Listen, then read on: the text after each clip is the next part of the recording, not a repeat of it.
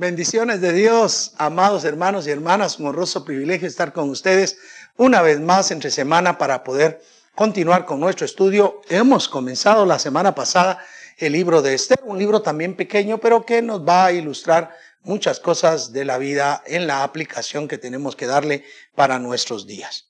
Nos quedamos ya en el avance del primer capítulo, en el versículo 11, y quisiera partir de ese mismo verso para que cada uno de nuestra audiencia pueda estar conformándose y comprendiendo de mejor forma. Tuve algunos comentarios que eh, con respecto a la corona regia. Así que quiero que, que volvamos ahí, Esther capítulo 1, versículo 11, y de aquí arrancamos nuestra exposición. Veamos lo que dice acá que trajesen a la reina Bastia la presencia del rey con la corona regia, para mostrar a los pueblos y a los príncipes su belleza, porque era hermosa. Fuerte la razón de la corona regia, explicamos la semana pasada, es que corona regia no era simplemente que fuera con una gran coronota, sino iba con una gran corona, pero la idea es que ella se presentara desnuda y desfilara desnuda delante de todos los principales que estaban en aquel banquete. Ahora, eh, me preguntaban un ejemplo y esto pues quizá eh, para los que son un poco cinéfilos, para los que ven un poquito de películas, eh, el mejor ejemplo lo encontramos en la película Troya. En, la película Troya, cuando esta Helena es reina de, de uno de estos reyes que va a conquistar a Troya después. Ella es llamada a presentarse desnuda delante de todos los principales y desfilar sobre la mesa en la que están comiendo para que todos observen la belleza y el rey lo que hace es ufanarse de aquella mujer que es propiedad suya. Y recordemos que históricamente allí, sobre todo, la mujer era considerada precisamente eso, era, era un objeto muy ornamental. Y creo que sí hay pie desde este punto de vista de pensar cuánto daño se ha hecho a la mujer a lo largo de los años, tratándosele como un, uh, con un aspecto decorativo, teniendo grandes facultades, grandes capacidades, una mentalidad tan bien y tan buena que puede perfectamente acoplarse y desarrollar con el varón muchas cosas. De ahí también debido a la gran competencia, a la gran lucha que ha existido entre el hombre y la mujer desde la misma creación y el pecado fundamentalmente, que como ya lo señalamos en aquella serie de estudios cuando el hombre cae, que dimos en el libro de Génesis, la mujer comenzó a pelear porque su voluntad fue sujeta a la de su marido.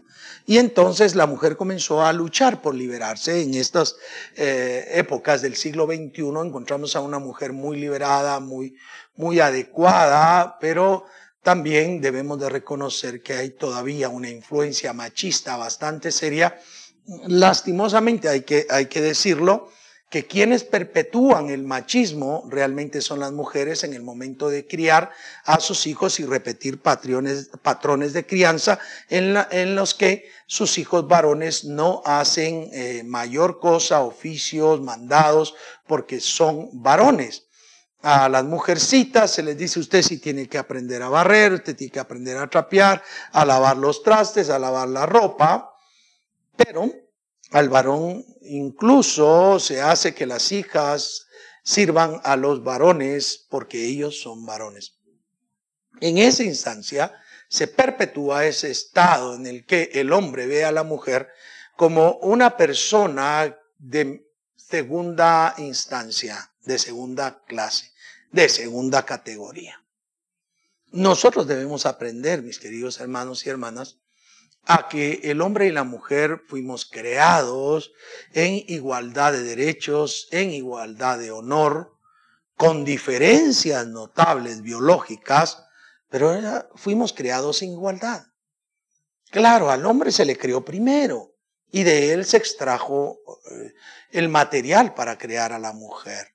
Pero cuando el hombre recibió a la mujer, la vio como igual. Y este, este rey, este Asuero, está verdaderamente denigrando a la mujer. Ahora, dése cuenta ustedes. Su corazón estaba alegre, había tomado mucho vino y eso había alegrado su corazón. Y es lo que le hace mandar a siete eunucos a traer a la reina. Verso 12. Mas la reina Basti no quiso comparecer a la orden del rey enviada por medio de los eunucos. Y el rey se enojó mucho y se encendió en ira. A ver, veamos qué es lo que le está enojando al rey. Al rey le está enojando que Basti, la reina, no hubiese obedecido a la orden del rey, que la estaría forzando a presentarse desnuda, solo con la corona principal de sus joyas, delante de todos los principales, y pasearse desnuda delante de ellos para ufanarse a suero de la belleza de aquella mujer que es enfatizada porque era hermosa, allí al final del verso 11. Ella no desea. La mayoría de personas piensa que Basti fue una absolutamente bribona que no quiso obedecer a su marido.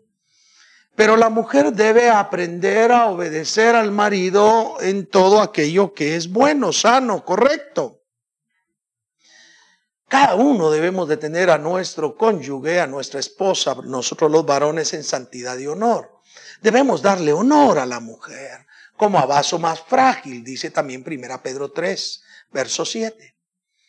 El asunto es que Basti rechaza porque eso implicaba humillación y aquel porque estaba ya embriagado, borracho, es que ya no entendía y quería ufanarse de la gran mujer, de la belleza de mujer que tenía. Ahora, Aquí es donde surte aquello que les había comentado la semana pasada, porque el rey hizo gala de una sabiduría especial cuando indica que hay que darle de beber a todos, pero no debe forzarse a ninguno a beber, que solamente beban los que desean hacerlo. Es decir, no fuercen a ninguno a ser contra su voluntad. El que quiera que lo haga y el que no quiera que no lo haga.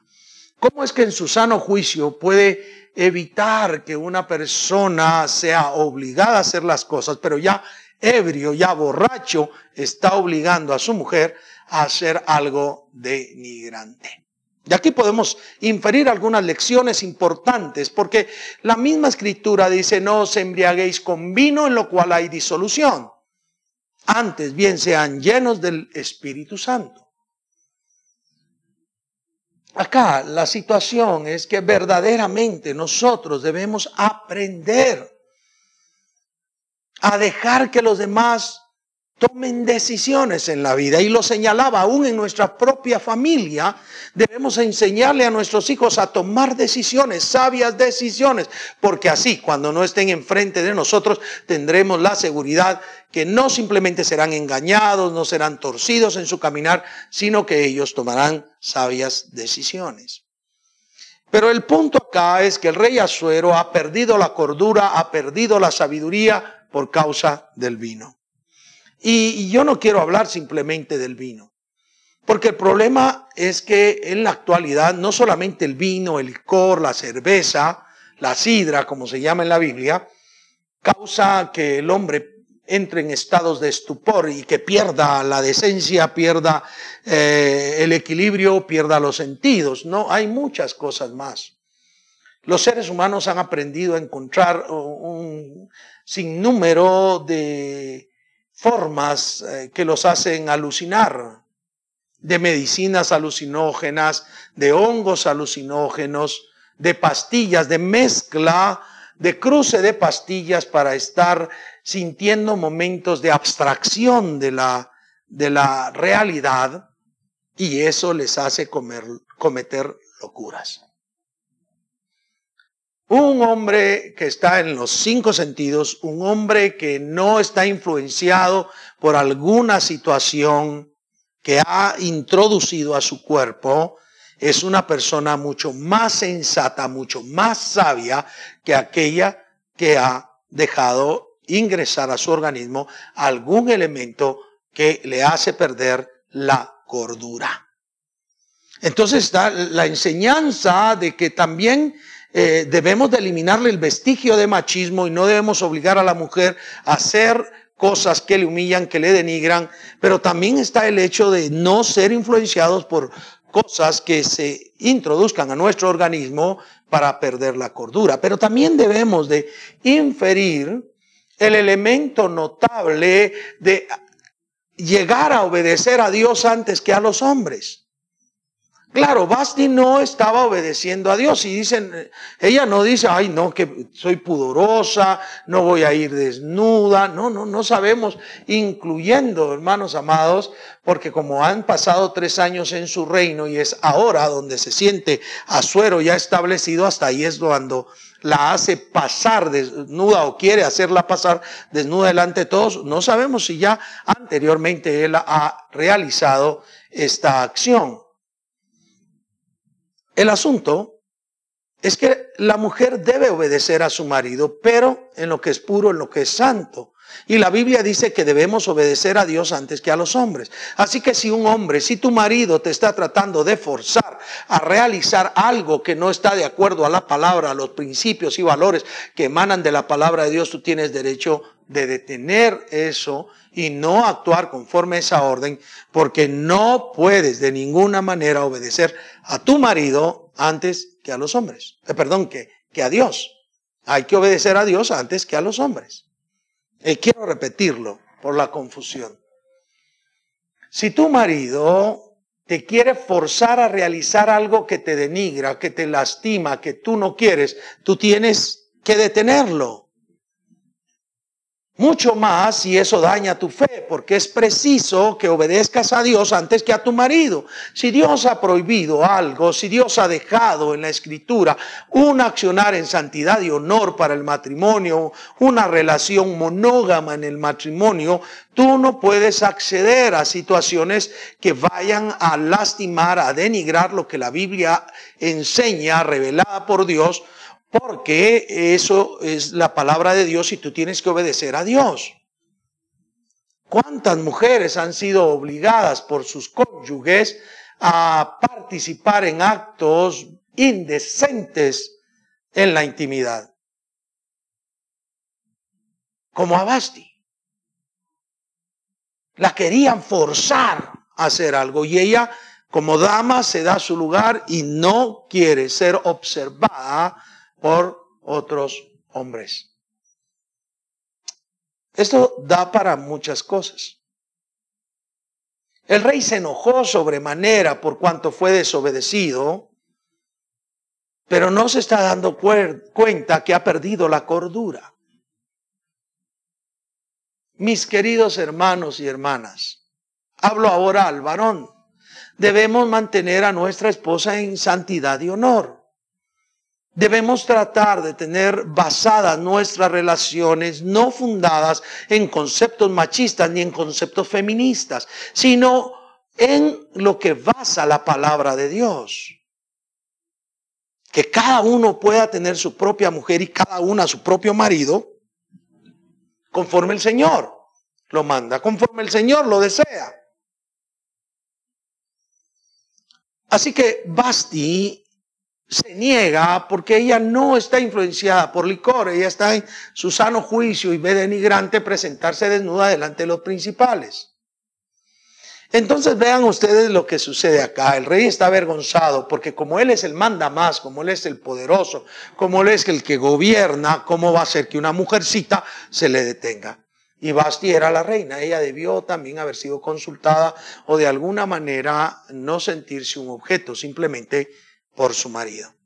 Entonces viene el rey en el versículo 13 y dice, preguntó entonces el rey a los sabios que conocían los tiempos, porque así acostumbraba el rey con todos los que sabían la ley y el derecho. Es decir, tiene un grupo de asesores, tiene un cuerpo de gente que entiende los tiempos, le aconseja qué es lo que debe hacer y va y los consulta. Vaya. Eso es bueno y relativamente bueno por lo que vamos a leer. Porque siempre sí es cierto que es adecuado que nosotros tengamos consejeros. Es muy propio que nosotros podamos tener un conjunto de personas o una persona por lo menos que nos ayude a comprender algunas situaciones que nosotros no entendemos. Personas que comprendan los tiempos, que comprendan la realidad de lo que está pasando. Dice el, rey entonces preguntó a los sabios que conocían los tiempos porque así acostumbraba el rey. Lleva tres años, tiene su grupo de asesores, de, consejeros, va y les pregunta, ¿qué es lo que le pregunta? pues les pregunta que qué va a hacer con la mujer porque ésta lo ha desairado. En el verso 14 dice, y estaban juntos a él a Carcena, Setar, Admata, Tarsis, Meres, Marcena y Memucán, siete príncipes de Persia y de Media, que veían la cara del rey y se sentaban los, los primeros del reino.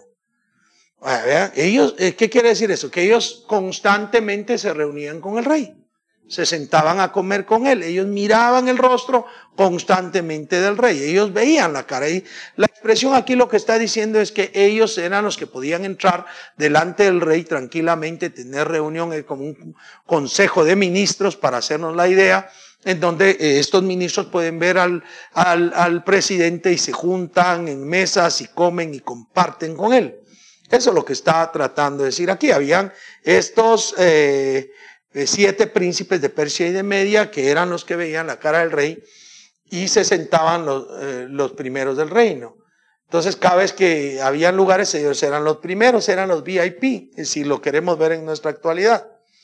Les preguntó qué se había de hacer con la reina Basti según la ley, por cuanto no había cumplido la orden del rey Asuero enviada por medio de los ¿Qué es lo que veo yo acá? Azuero no, no fue a preguntar, ¿debo perdonar o no debo perdonar a mi, a mi reina? Él lo que fue a preguntar es qué había que hacer con ella. Hay, según su ley, según lo que ellos manejaban, había que hacer algo, que tomar algo, alguna decisión. Y él estaba abocándose a ese principio. Asumo yo que ya a estas alturas el rey no está ebrio, el rey ya no está borracho. No obstante, le quedó la resaca y no la resaca de estar de goma, como decimos en Guatemala, sino la resaca de haber sido avergonzado que su reina, su, su mujer, no le había hecho caso. Y entonces se le pregunta qué hay que hacer según la ley porque ella no cumplió la orden que yo he dado. El verso 16. Y dijo Memucán, delante del rey y delante de los príncipes, no solamente contra el rey ha pecado la reina Basti, sino contra todos los príncipes y contra todos los pueblos que hay en todas las provincias del rey Azuero. Wow, sobredimensionó la situación de Basti. La negativa de Basti ya no es ahora una negativa a su marido, es una negativa a todo el reino.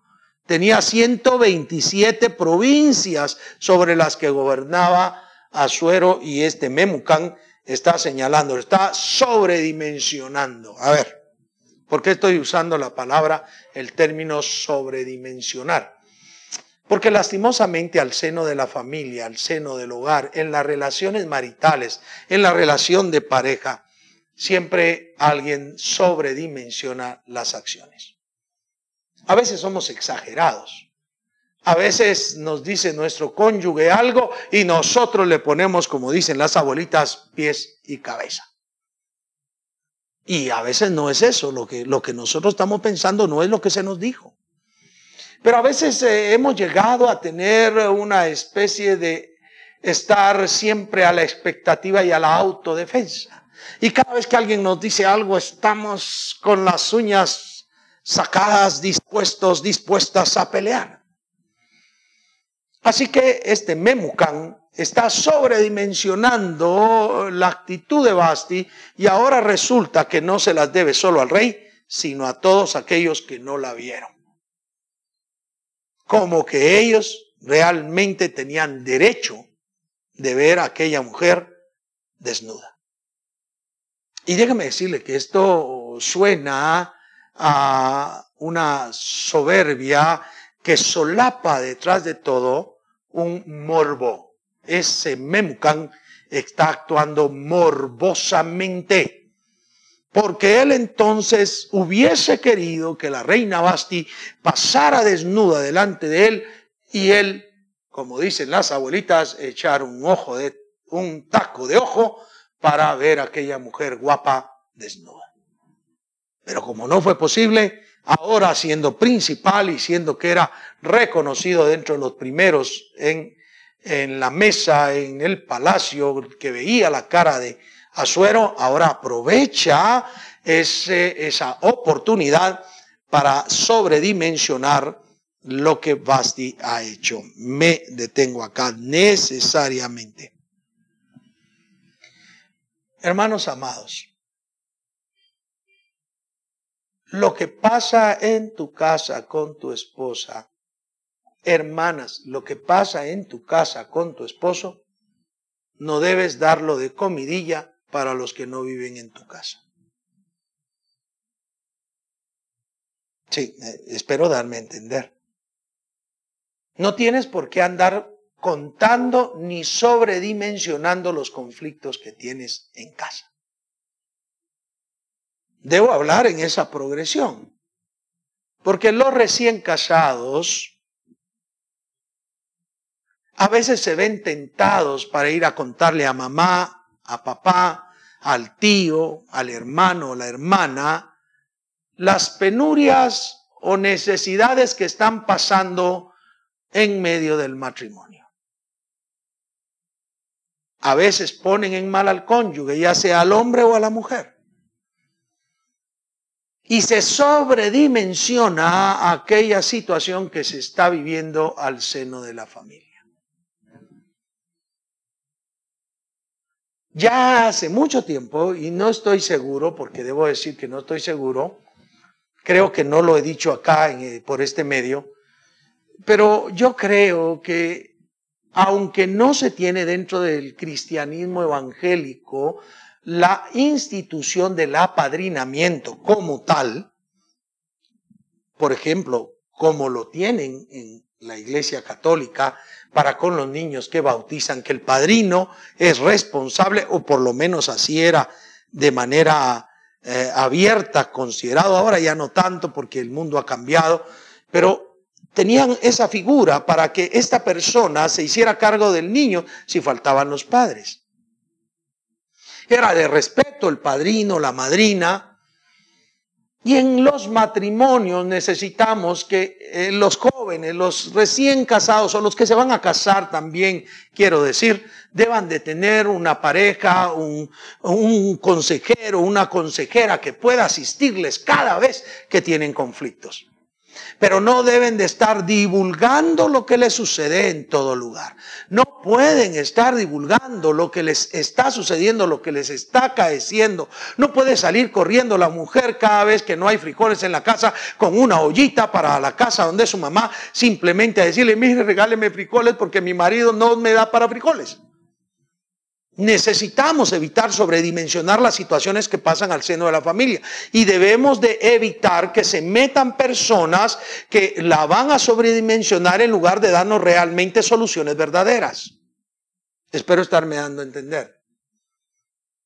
Pero verdaderamente uno de los grandes fracasos matrimoniales es que ambos cónyuges, a los hombres se les acusa de mamitis y a las mujeres de papitis.